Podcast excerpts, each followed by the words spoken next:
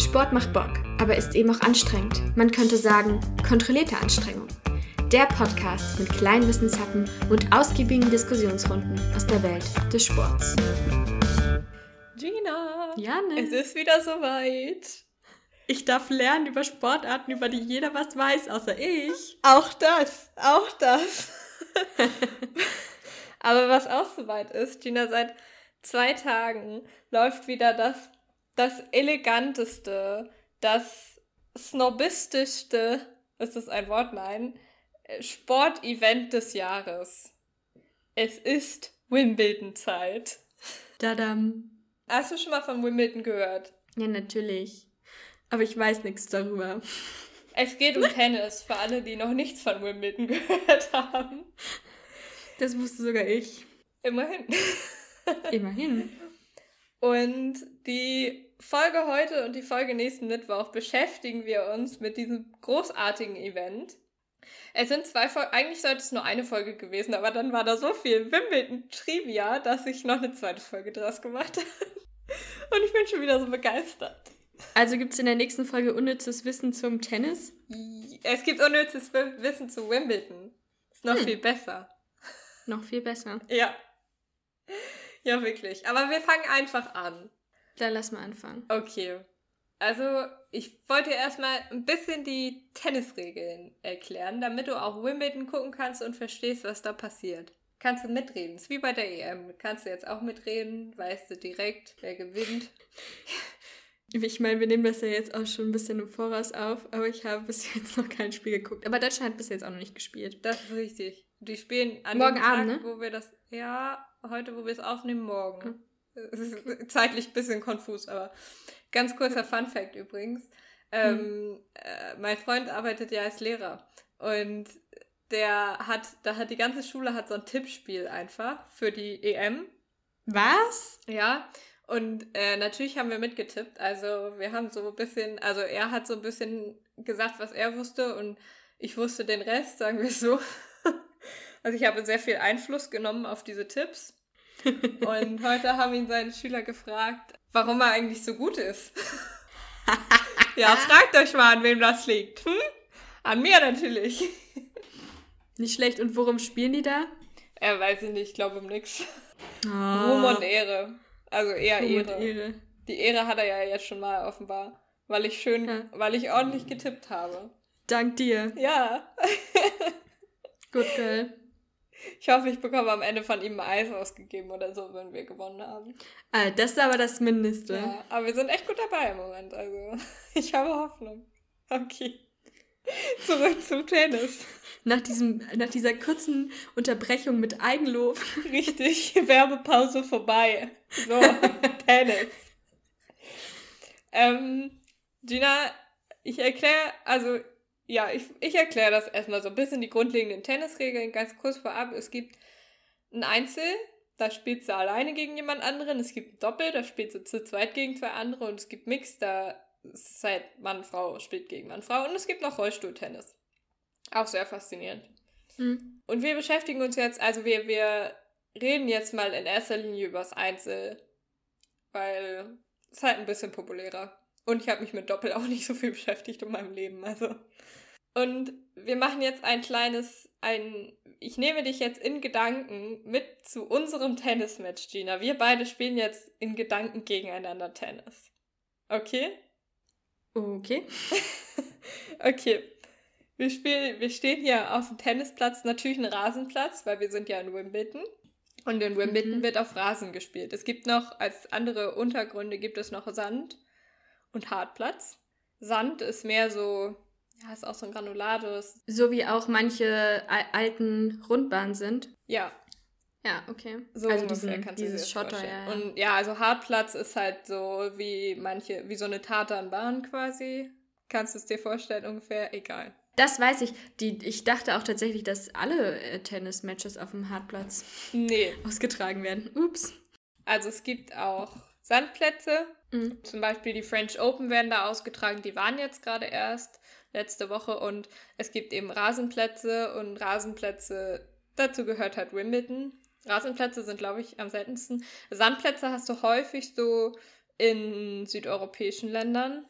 Zum Beispiel in Spanien ähm, hast du viel Sand, in Frankreich, in Griechenland, in Italien hast du auch Sand. Ja, genau. Aber wir sind ja in Wimbledon, deshalb spielen wir auf Rasen. Nobel. Ja. Und ähm, weil wir ja nur ein Freundschaftsspiel gegeneinander spielen und weil ich so nett bin, hast du als erstes Aufschlag. Dankeschön. Bitteschön. Und du kannst jetzt Punkte machen, indem du den, also indem du den Ball aufschlägst und der Ball landet dann innerhalb meines Feldes. Und ich kann den entweder gar nicht zurückspielen oder nur so, dass der dann außerhalb deines Feldes landet. Da sind so Linien, die begrenzen dein Feld. Und wenn der außerhalb dessen landet, dann bekommst du einen Punkt. Ja. Alright? Mhm. Okay. Und du hast so lange Aufschlag, bis du dein Aufschlagspiel entweder gewonnen oder verloren hast. Und um ein Aufschlagspiel zu gewinnen, brauchst du insgesamt vier Punkte. Die Zählweise ist dabei aber ein bisschen extravagant. Also es hat historische Gründe. Du zählst nicht 1, 2, 3, 4, sondern du zählst 15, 30, 40 Spielgewinn. Hast du es gecheckt? Wieso zähle ich 15, 30, 40 Spielgewinn? Ja, weil die das so sagen. Ach so, also es ist einfach nur ein Wording quasi. Ja, genau. Du Mhm. könntest auch genauso gut sagen, 1, 2, 3 Spiel gewonnen. Okay. Du sagst aber 15, 30, 40 Spiel gewonnen. Und ich und ich sag, also ich krieg dann einen Punkt, wenn Ja, ich genau. quasi außerhalb. Du kriegst einen Punkt, also nehmen wir jetzt mal an, du hast Aufschlag so und du schlägst den Ball und der landet im Feld und ich kann den nicht zurückschlagen, sondern der rauscht einfach an mir vorbei. Mhm. Dann, Und dann kriege ich einen stehst Punkt. du bei 15. Dann Ja. steht's 15 zu 0. Ja. Dann 30 0, dann 40 und dann hast du, wenn du noch einen Punkt machst, das Spiel gewonnen. Also das Aufschlagspiel, nicht das Spielspiel. Ich weiß gerade sagen, das ist das ist dann ist das ein Satz? Nein, Okay. das ist ein Aufschlagspiel. Okay. Und was sind dann Okay, du Okay, erzählst pass wahrscheinlich auf. irgendwann was jetzt. Wir, wir sind hier in Gedanken. okay, aber für so ein Aufschlagspiel, um das zu gewinnen, musst du zwingend mit zwei Punkten Vorsprung gewinnen. Wenn es jetzt also 40-40 steht, dann gewinnst du nicht direkt mit dem nächsten Punkt, sondern du bekommst erstmal Vorteil, das heißt Advantage. Und dann kannst du mit dem übernächsten Punkt quasi gewinnen. Also Advantage und dann der Punkt. Kann, damit kannst du gewinnen. Du brauchst zwei Vorsprung. Mhm. Verstanden? Also wenn der an- dann dann hat die andere Person gewinnt, also macht auch ihre Punkte im Aufsatzspiel Genau. und dann Dann steht es, also wenn es dann 40 zu 40 steht, ja. und du machst dann einen Punkt. Dann hast du nicht das Aufschlagspiel gewonnen, sondern du bekommst dann Advantage und dann musst du noch einen Punkt machen und dann hast du das Aufschlagspiel gewonnen. Wenn du Mhm. dann nicht noch einen Punkt machst, dann steht es wieder 40-40. Und dann kannst du theoretisch, wenn du dann wieder einen Punkt machst, kannst du wieder Advantage machen. Aber du brauchst diesen Punkt Vorsprung. Okay, aber wer hat denn dann Aufschlag? Du immer noch. Ist immer noch dein Aufschlagspiel. Ach so, und auch wenn ich Aufschlag mache, kann die andere Person Punkte Ja, sammeln. genau. Ja, okay. Wow, Gina. Ich kann ja trotzdem, ich kann den ja zurückspielen in dein Feld und dann kannst du den ja vielleicht nicht kriegen oder du Ja, spielst true. außerhalb meines Feldes, weißt du? mhm. Und so kann ich dann auch Punkte bekommen. Okay. Soweit alles gecheckt. Ja. Okay. Dann sagen wir jetzt mal, du warst, du hast mega gesprungen, äh, mega gespielt und du hast dein Aufschlagspiel gewonnen. Das wäre auf jeden Fall ein Wunder. Ja, ich bin jetzt auch nicht so gut, ne? Dafür bekommst du dann einen Punkt. Und wenn du sechs Punkte hast, also danach wechselt das Aufschlagspiel, dann habe ich mein Aufschlagspiel, aber wenn du sechs Punkte hast, dann hast du den Satz gewonnen. Das klingt gut. Aber da ist auch wieder die Regel, du musst zwei vorne liegen. Also wenn es 6 zu 5 für dich steht, Muss Und du noch das- einen weiteren Punkt machen. genau, wenn du dann das nächste Aufschlagspiel gewinnst, dann ähm, gewinnst du mit 7 zu 5. Aber wenn es 6-6 steht, dann gibt es eine Sonderregel, den Tiebreak. Und damit wird dann quasi das satzentscheidende Spiel ausgespielt. Und Tiebreak hat eine andere Zählweise. Es ist nicht dieses 15, 30, 40 Spielgewinn, sondern wenn du einen Punkt machst, dann bekommst du dafür auch einen Punkt. Und da wechselt dann alle zwei Punkte der Aufschlag. Und wer als Mhm. erstes sieben Punkte hat, der gewinnt. Aber du musst wieder zwei vorne liegen, ansonsten wird weitergespielt. Okay. Also dieses, dass du zwei vorne liegen musst, das zieht sich da durch. Wir hatten ja gerade eben schon darüber gesprochen, dass ich auch in deinem Aufschlagspiel Punkte machen kann, ne? Ja. Wenn ich das dann gewinnen sollte, also dein Aufschlagspiel, dann nennt man das ein Break. Das ist bestimmt nicht gut für mich. Nee, das ist nicht gut für dich, weil in der Regel ist es ein bisschen leichter, das eigene Aufschlagspiel zu gewinnen. Und deshalb möchtest du dein eigenes Aufschlagspiel immer möglichst, durch, möglichst durchbringen. Aber wenn du das durchgerechnet hast, ja mal abwechselnd, ist es so, dass du, also du hast dein Aufschlagspiel, bekommst einen Punkt. Dann habe ich mein Aufschlagspiel, gewinne das, bekomme einen Punkt. Wenn das immer so weitergeht, dann stehst du am Schluss bei 6-6, dann gibt es den Tiebreak. Aber das möchte man möglichst vermeiden, weil im Tiebreak kann immer mal was schiefgehen, weil das ist halt also alles sehr knapp da. Und deshalb möchtest du breaken. Weil wenn du jetzt dein erstes Aufschlagspiel gewinnst und dann auch noch mein Aufschlagspiel gewinnt, dann hast du ja schon zwei Punkte und ich null. Mhm. Und so hast du, so kommst du dann zu diesen zwei Punkten Vorsprung in einem Satz. Und dann, Gina, du hast einen phänomenalen Tag. Du hast deinen Satz gewonnen. Yes. Jetzt musst du aber noch äh, einen weiteren Satz gewinnen dafür, damit du das Spiel gewinnst. Okay, also ein, zwei Sätze muss man Ja, gewinnen. in der Regel spielst du Best of Three. Außer bei den, ich weiß gar nicht, ob es bei allen Grand Slam Herren-Dingern so ist, aber bei den, also bei dem French Open auf jeden Fall und bei Wimbledon Einzel und Doppel ist es auch so, dass du Best of Five da spielst. Also da spielst du fünf, also maximal fünf Sätze, musst halt dementsprechend drei Sätze gewinnen. Normalerweise spielst du eben drei Sätze, musst davon zwei gewinnen. Hm? Dementsprechend ist dir vielleicht aufgefallen, du musst sehr viele Punkte machen, um zu gewinnen. Gar kein Problem für mich. Ich meine, meine Tennisfähigkeiten sind überragend. Absolut kein Problem, aber also dementsprechend lange dauert halt auch so ein Tennismatch. Also wenn du das rechnest mit Best of Five, so kann auch mal gut und gerne bis zu fünf Stunden dauern, wenn es dann wirklich über die fünf Sätze geht. Jo. Also zum Beispiel gestern war also heute an dem Tag, wo wir es aufnehmen, gestern, war das Finale der French Open. Best of Five, das war Novak Djokovic gegen Stefanos Tsitsipas und Tsitsipas hat die ersten beiden Sätze gewonnen. Djokovic hat die hat dann die restlichen drei Sätze gewonnen, aber dementsprechend ging das über fünf Sätze und das ging auch, ich glaube, viereinhalb Stunden. Hm. Also so ein Tennissatz kann sehr lange, sehr, sehr lange gehen. aber hast du jetzt ungefähr gecheckt, wie man so ein Spiel gewinnt? Ich glaube, ich habe ein Gefühl dafür, ja. Okay, sehr gut. Dann kannst du jetzt losgehen. Können wir jetzt in echt Tennis spielen? Das meinte ich damit nicht. okay, schade. Wir machen mal. Also Dazu müsste man ja auch noch mit dem Schläger den Ball treffen. Ja, aber da habe ich auch Probleme mit, du.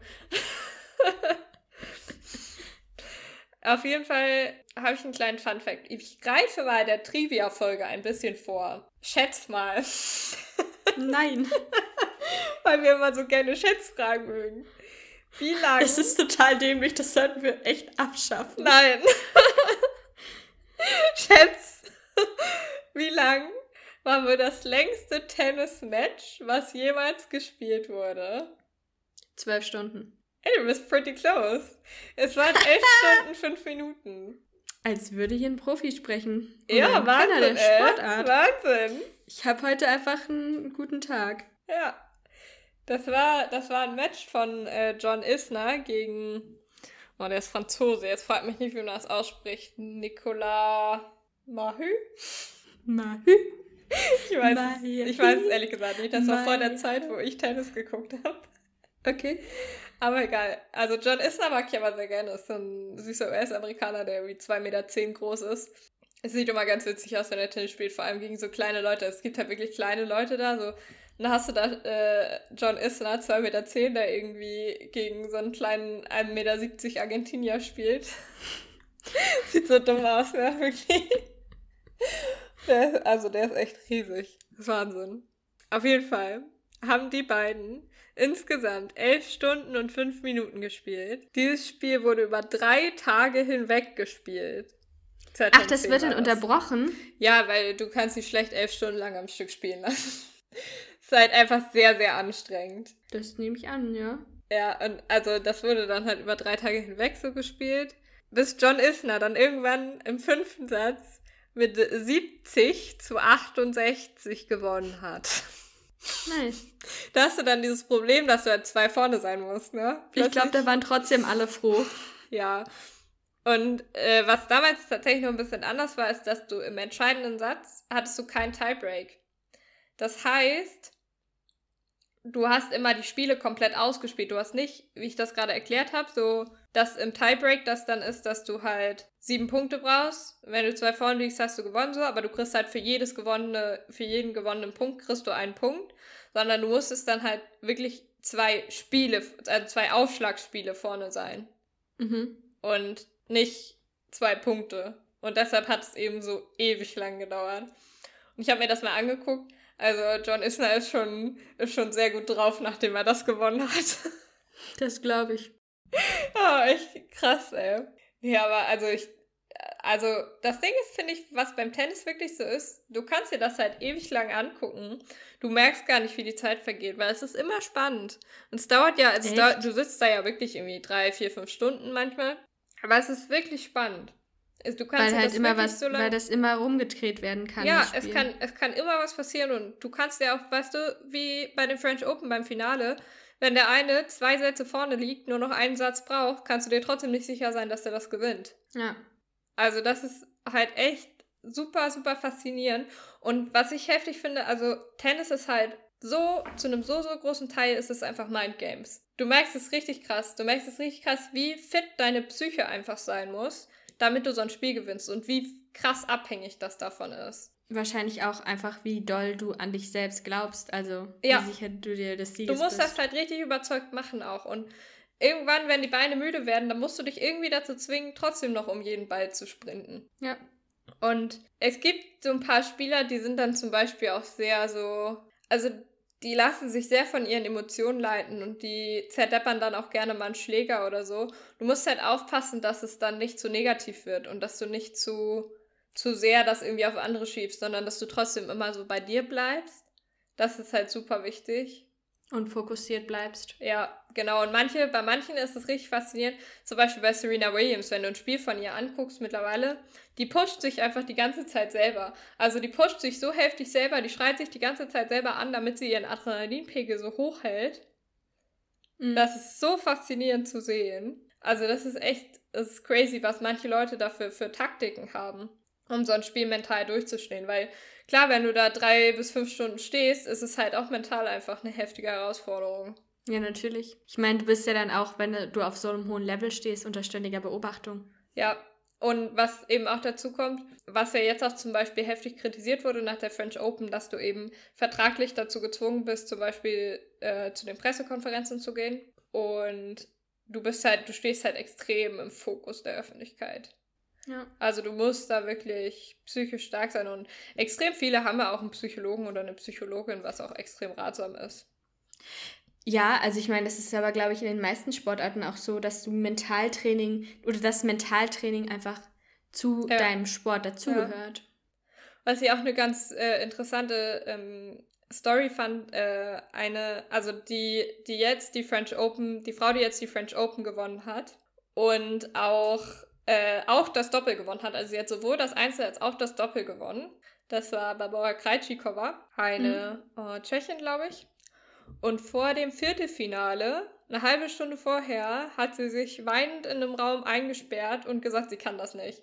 Sie kann da nicht rausgehen. Sie fühlt sich dazu nicht bereit. Und dann hat ihr Psychologe oder ihre Psychologin, ich weiß es gar nicht genau, hat ihr gesagt, wenn du da jetzt rausgehst, dann ist es egal, ob du das gewinnst oder verlierst, weil für dich ist es, wird es immer ein Sieg sein, wenn du es schaffst, da rauszugehen. Und dann hat sie einfach die French Open gewonnen. Ja. voll schön, oder? Ich, ich finde voll die schöne Geschichte. Ich habe wirklich Gänsehaut. Die ist also so crazy, was einfach Gedanken und so ausmachen können. Psycho. Total. Okay, aber ich, ich rede jetzt die ganze Zeit schon über die French Open. Dabei geht es eigentlich um Wimbledon. Aber ich erkläre das kurz, warum das so ist. Weil es gibt nämlich im Tennis gibt es vier große Grand Slam Turniere, heißen die. Und es ist ja so, bei jedem Turnier werden Punkte vergeben für die Weltrangliste. In der Weltrangliste sind dann immer die Punkte quasi aus den letzten, die du in den letzten zwölf Monaten gemacht hast werden da addiert. Mhm. Und danach ergibt sich dein Rang in der Weltrangliste. Und es gibt eben die Grand Slams. Davon gibt es vier Stück insgesamt jedes Jahr. Und die Grand Slams geben die allermeisten Punkte, nämlich bei einem Sieg 2000. Und auch das allerhöchste Preisgeld. Ich glaube ansonsten, also ich glaube, die zweithöchste Punkteanzahl kriegst du bei einem ATP 1000. So heißen die. Das sind mhm. dann, oder halt WTA, das sind dann, ähm, ja, also es gibt halt, davon gibt es dann auch mehrere, aber eben für diese Grand Slams kriegst du insgesamt 2000 Punkte und dafür kriegst du auch das höchste Preisgeld. Und es gibt vier, es gibt einmal die Australian Open, die findet in Melbourne statt, auf Hartplatz. Es gibt die French Open, die jetzt gerade war, in Paris, auf Sandplatz. Es gibt Wimbledon in London auf Rasen und es gibt die US Open in New York auf Hartplatz. Und der Stimmt, die habe ich auch alle schon mal gehört, die Begriffe. Ja, das sind so die vier bekanntesten auch einfach. Und ein Grand Slam ist es, wenn du es schaffst, alle vier Grand Slam Turniere in einem Kalenderjahr zu gewinnen. Und jetzt, mhm. Gina, darfst du schätzen. Nein. Wie viele Leute das schaffen? Nein. Was glaubst du, wann das das letzte Mal passiert ist? Oh. Dass jemand das geschafft hat.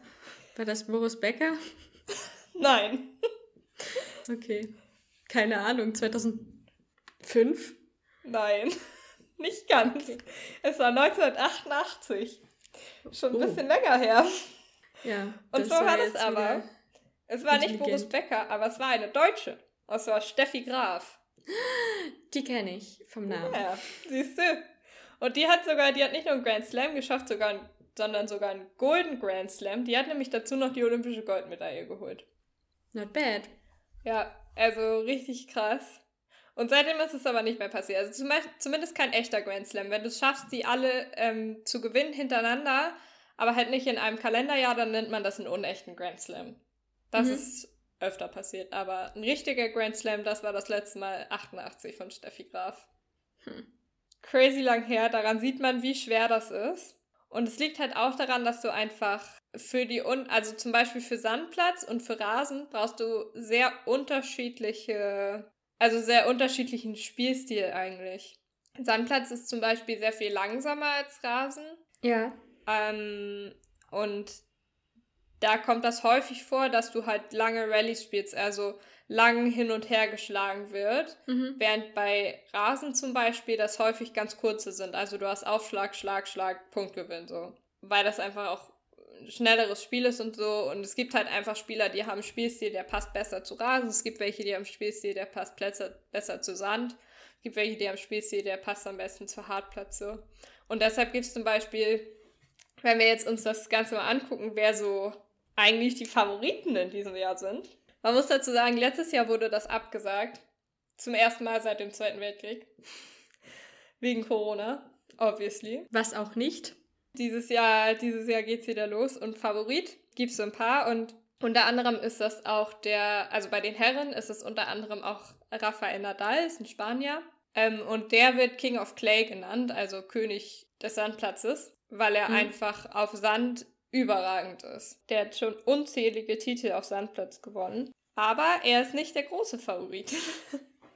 Man muss dazu sagen, es gibt im Tennis die großen drei und die sind auch dieses Mal wieder Favorit und die großen drei. Ähm, das sind Novak Djokovic, Rafael Nadal und Roger Federer und die haben seit 2003 58 von 70 Grand Slam-Titeln gewonnen. Also nur 12 Grand Slam-Titel gingen an andere Menschen. Die haben voll die große Haltbarkeit irgendwie dann auch. Ja, oder? die sind auch alle schon etwas älter. Also Djokovic ist der jüngste von den drei. Ähm, Federer ist 40, wird 40, weiß ich nicht. Sehr nah dran an der 40 auf jeden Fall.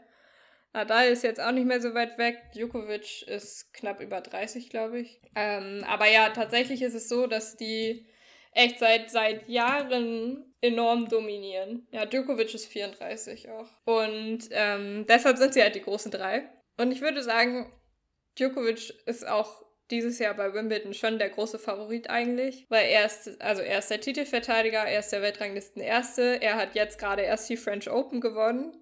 Mhm. Der Typ ist einfach krass. Du kannst es nicht anders sagen. Der ist halt auch mit 34 fitter als irgendwie ein 23-Jähriger oder so. Ist schon enorm, was der da zaubert. als Wahnsinn. Ja, und ich denke mal, beim Tennis braucht man auch ein großes Reaktions- und Koordinationsvermögen. Ja, auf jeden Fall.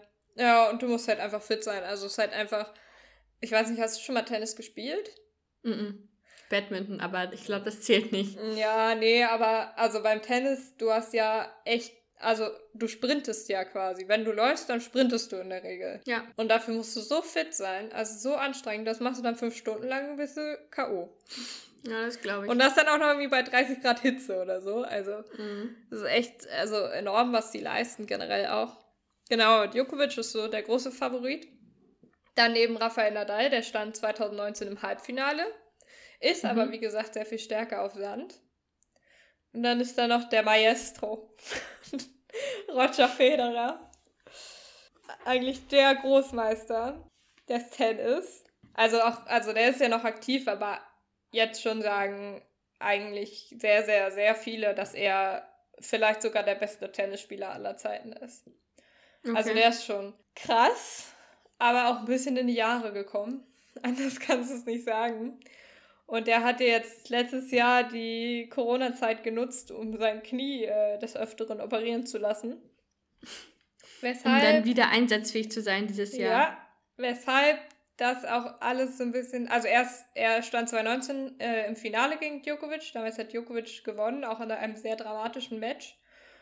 Und Federer ist aber mit acht Einzeltiteln auch der erfolgreichste Wimbledon-Spieler. Also der hat das Mhm. achtmal gewonnen. Muss ich erstmal. Das ist crazy. Alright. Und er ist halt so ein bisschen, also die Frage ist halt, wird sein Knie halten? Er ist jetzt French Open im Achtelfinale ausgestiegen, um sein Knie zu schonen. Und die Mhm. Frage ist, kann er sich gegen die jungen Hüpfer da durchsetzen? Hm. Aber ich hoffe schon, weil ich mag Federer sehr gern. Ja. Schon so, schon so mein Lieblingsspieler. Ja, wobei ich gibt noch andere, die ich gerne mag, aber er ist auf jeden Fall mit dabei. Der hat so eine, Ein bisschen voreingenommen bist du. ja, der hat so eine natürliche Eleganz, der Typ. ist Wahnsinn. Der ist halt so richtiger Schweizer, ne? Der ist so, der ist so ein Mensch, zu dem passen auch, zu dem passt Rolex auch perfekt. So als Marke. Der fährt bestimmt auch Aston Martin in seiner Freizeit, ich weiß es nicht. Der ist einfach äh, die pure Eleganz, wirklich. Mhm. Du hast die großen drei und dann hast du noch so ein paar Geheimfavoriten, sage ich mal in Anführungsstrichen. Ähm, unter anderem Stefanos Tsitsipas, den ich auch sehr gerne mag. Das ist ein 22-jähriger Grieche, der jetzt äh, auch in der French Open im Finale stand und eben verloren hat gegen Djokovic, aber wirklich Mhm. im Moment wahnsinnig gut in Form ist und er fühlt sich eigentlich auch sehr wohl auf Rasen. Also obwohl er jetzt French Open im Finale stand, ähm, ist er eigentlich eher so der Rasentyp, auch vom Spielstil her. Mhm. Ist auf jetzt, glaube ich, sogar auf Platz 4 in der Gesamtweltrangliste. Dadurch, dass er es bei der French Open ins Finale geschafft hat. Also auch sehr, sehr gut mit dabei. Und dann hast du noch so ein paar. Du hast auch einen Deutschen mit dabei, der ganz gut ist, äh, Alexander Zverev, Mhm. der jetzt im Halbfinale gegen Tsitsipas verloren hat. Also auch der, glaube ich, kann durchaus davon ein Wörtchen mitreden. Also es wird sehr spannend. ich bin sehr gespannt. Aber wir wollen das Ganze ja mal ein bisschen gerecht gestalten. Und noch viel spannender muss man sagen, wird es bei den Frauen. Denn bei den Frauen ist ordentlich Trubel. Ich habe ja erzählt, Krejcikova hat das Finale gewonnen, der French Open und das Doppelfinale. Krejcikova ist aber eigentlich gar nicht mal so gut. Also schon, aber in der Weltrangliste nicht. In der Weltrangliste auf Platz 1 steht Ashley Barty, eine Australierin, die allerdings bei der French Open verletzungsbedingt aufgeben musste. Dann hast du da auf Platz 2 Naomi Osaka, eine Japanerin, die Mhm. bei der French Open aufgegeben hat, weil sie ausgestiegen ist, weil sie erklärt hat, dass sie unter Depressionen leidet und ähm, es gab dann sehr viel Trubel eben mit diesen Pressekonferenzen. Deshalb weiß sie, Mhm. also man weiß auch noch nicht ganz, ob sie wirklich Wimbledon überhaupt spielen wird. Hat sie offen Okay. gelassen bis jetzt. Dann hast du die Weltranglisten Dritte. Das ist die Rumänin Simona Halep, die Mhm. auch mit Verletzungen zu kämpfen hat und bei der French Open gar nicht erst am Start war. Alter. Du siehst also, Ja. bei den Frauen die Top 3 sind so ein bisschen kritisch im Moment. Mhm. Was dann das Fenster öffnet für alle, die danach kommen. Und da sind interessanterweise auch sehr junge SpielerInnen mit dabei. SpielerInnen, Spielerinnen. Corey Goff zum Beispiel ist eine US-Amerikanerin, die ist 17, die ganz gut mitspielt, die jetzt auch im Halbfinale war, glaube ich. Ja, im Halbfinale. Ähm, du hast Iga Świątek, eine Polin, die allerdings auf Rasen eher so lala ist. Die ist auch noch sehr jung. Und dann hast du noch Serena Williams. Die kennst Habe du ich auch schon gehört. Ja, vermutlich. Serena Williams möchte endlich, endlich ihren 24. Grand Slam-Titel holen. Letztes Mal stand girl. sie im Finale. Ja. Und äh, damit hätte sie dann den Rekord an Grand Slam-Titeln egalisiert. Und Hm. sie versucht das aber seit 2018 vergeblich. Oh, das ist ja richtig Sinne, das wusste ich nicht. Aber es war auch der Hauptgrund dafür wahrscheinlich, dass sie nochmal wieder zurückgekommen ist, nachdem sie Kinder bekommen hat. Ähm, dass sie nochmal wieder Profitennis angefangen hat und sie will endlich ihren 24. Titel holen. Und ich würde es ihr sehr, sehr gönnen. Ich würde Ja. es ihr sehr gönnen. Ich finde, sie ist auch eine super sympathische Spielerin. Also ich mag die total gern. Ich finde, die ist total cool Ja. drauf und sie setzt auch immer ein Zeichen. Wimbledon ist wahrscheinlich immer schwer für sie, weil noch ein kleiner Vorgriff auf die Trivia-Folge. Bei Wimbledon muss man als Spieler in Weiß tragen. Okay. Ist so festgelegt von den Regularien her. 90% deiner Kleidung müssen weiß sein.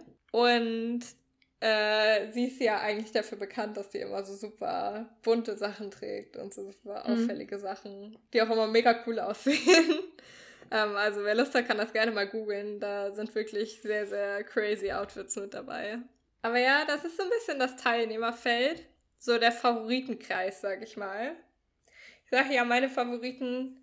Ich sag, Serena Williams macht es endlich und holt Das ihren würde ich 24. supporten. Titel. Und ich sage, sehr gewagte These für das Herrenfinale.